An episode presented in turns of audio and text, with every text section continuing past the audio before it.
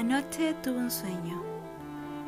Anoche soñé que el Ferro jugaba en la final de la Copa Libertadores de América frente a Boca Juniors y que el último partido se disputaba en el Estadio San Eugenio con más de 33.000 espectadores. Por supuesto que la mayoría de los hinchas que repletaban el romántico recinto eran ferroviarios. Como toda la vida y con mayor razón para este trascendental encuentro, fui con mi padre a la cancha. También invitamos a su amigo Pepe Riquelme, que vivía a una cuadra del estadio. Estábamos nerviosos y nuestros rostros lo evidenciaban. Y cómo no, si éramos el equipo chico que enfrentaba a un monstruo del fútbol mundial. Pero a pesar de eso teníamos fe. Siempre la tuvimos. Había tanta gente en la galería que subimos como pudimos hasta la parte más alta que daba la avenida Ramón Subercaso. Ahí nos ubicábamos siempre a modo de cábala aunque esta vez temerosos de que la galería se viniera abajo. El barrio San Eugenio era el centro de la noticia y los medios de todo el mundo transmitían sus enlaces desde cualquier esquina. Así vieron en todas partes del planeta el ambiente previo que había en los populares y sabrosos restaurantes El Rápido, Sacapica, Cabeza de Peso y Mando Mando. Incluso allí se juntaron Frente a la televisión y acompañados de interminables cervezas, los infortunados fanáticos tiznados que no pudieron conseguir boletos para la final. El corazón se me apretaba cuando escuchaba a mi padre y al Pepe gritar el clásico F con E. Sus voces eran la de dos hombres fuertes y duros que se forjaron desde muy jóvenes en las sacrificadas labores de la maestranza de los ferrocarriles. La hora pasó tan rápido que no nos dimos ni cuenta cuando los equipos entraron a la cancha.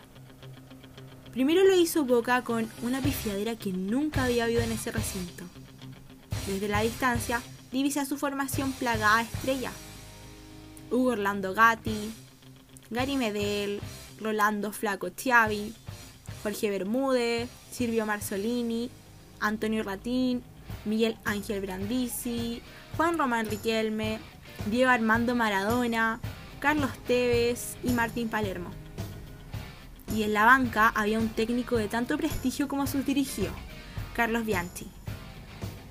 Desde luego su ingreso ferroviarios de impecable amarillo y negro, con Raúl Coloma, Lucho Jorquera, Enrique Chacaliturra, Luis Fifo Izaguirre, Carlos Pluto Contreras, Juan Carlos Escamilla, Carlos Carmona, Gustavo Huerta, Jorge Guatón Pérez, Leonel Sánchez y Luis Negro Martínez. En la banca ya no estaba el profesor Francisco Graels, pero la Conmebol permitió que dirigiera desde el cielo. Antes de que sonara el pitazo inicial, me puse a rezar y le pedí a Diosito que la copa se quedara en casa, porque ellos tenían tantas y una más ni se iba a notar en su ya repleta vitrina de trofeo. Los argentinos entraron a jugar con una personalidad avasalladora, con esa misma que les hace pinchar tanto con las chiquillas en Reñaca. No había cómo detenerlo. El arquero Coloma no paraba de atajar arriba, abajo, al lado, al córner, cortando centros, también saliendo a jugar. En tanto, las puteadas entre Lucho Jorquera y el Chacaliturra se escuchaban más fuerte que el pitar de la locomotora. El colombiano Bermúdez se encargó de neutralizar a Leonel Sánchez y nuestras expectativas de gol se fueron de a poco difuminando. Sabíamos que Maradona no era un jugador cualquiera, sino un crack cuyo botín izquierdo se pegaba a la pelota de cuero. Y además tenía el don de enamorar al balón, pero lo dejamos solo, sin marca. Es cierto que todo el estadio aplaudía sus piruetas, pero el problema era que estaba jugando en contra de nosotros. Tuvimos suerte de que no nos metieran gol, hasta los 33 minutos. Cuando el flaco Xavi nos clavó un frentazo tras un córner de Riquelme. El estadio se quedó en silencio y el pitar de la locomotora también.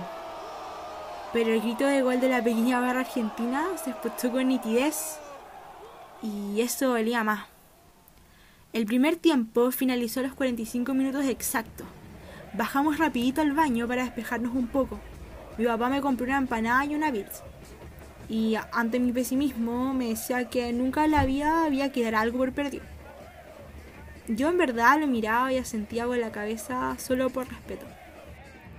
Con otros hinchas nos quedamos entusiasmados analizando el partido y cuando íbamos subiendo la escalera, Ferroviarios empató con un gol del Negro Martínez. Le pregunté a mi papá y al Pepe si lo habían visto y me dijeron que no. Pero a los minutos lo busqué en YouTube y ya estaba disponible. El empate nos mandaba directo a los penales, pues no había largue. Hugo Orlando Gatti pasó de ser un mero espectador a ser la figura del encuentro. Y era que no el Gary se descontroló y le pegó un par de viajes a Leonel. Y también se agarró combos con Marzolini de su propio elenco. A los 86 minutos, el Diego tomó la pelota en su propia área y comenzó a derribar palitroques. Pero cuando llegó el área del ferro, Gustavo Huerta lo tomó de la camiseta y casi le arrancó el número 10 de la espalda. Penal cobró el árbitro.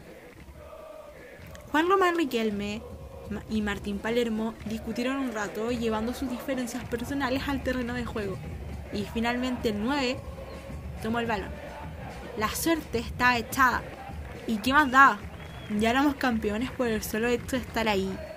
Y por haber eliminado en las fases anteriores a Flamengo, Sao Paulo, Peñalor y Olimpia. El reloj marcaba el minuto 89 y Martín envió la pelota a las nubes. El árbitro lo repitió y Palermo otra vez la lanzó fuera. El delantero argentino reclamó que Coloma se había adelantado y el hombre de negro ordenó lanzarlo nuevamente.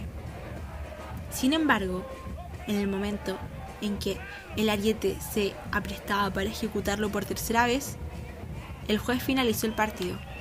Todo el equipo de Boca se le fue encima y los carabineros tuvieron que protegerlo. Ya no había nada que hacer. Solo quedaba la tanda definitiva de penales. En el intermedio fuimos con mi papá y con el Pepe a comprar unas bebidas y unas sopa y pillas con ají para calmar la ansiedad. El loco Gatti se arreglaba el cintillo y le hacía gestos a la barra. Se veía tenso. A su vez Raúl Coloma, con mucha calma y sapiencia, eligió el arco que le daba de oriente a poniente. Como en la final de la Copa Intercontinental de 2003 ante Milán, empezó Xavi y con un tiro rasante y a la derecha de Coloma puso el 1-0. Empató para el local Lucho Jorquera, que le pegaba con un fierro. A Martín Palermo le tocaba en el último turno, pero decidió tirar en el segundo. Para no seguir pasando vergüenzas, le pegó fuerte y arriba a la derecha de Coloma.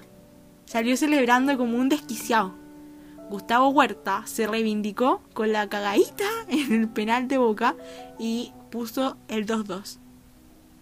Carlitos Teve se fue en puros amayes y el viejo portero del Ferroviarios no le compró. Leonel no fallaba y así fue nomás. 3-2 para los tiznados. A Riquelme no se le arrugó ni la frente para colocar el 3-3. Juan Carlos Escamilla acercó a Ferroviarios a la gloria con un tiro de media altura del guardameta Borquese para el 4-3.